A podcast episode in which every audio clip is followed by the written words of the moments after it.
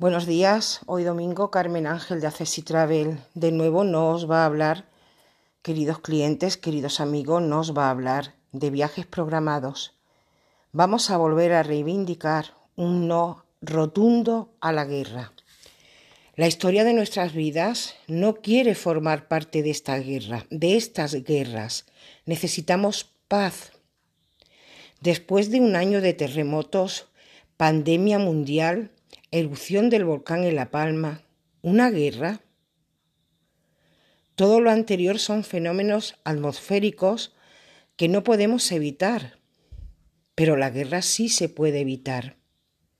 Lo podemos evitar entre todos, gestionar y anular.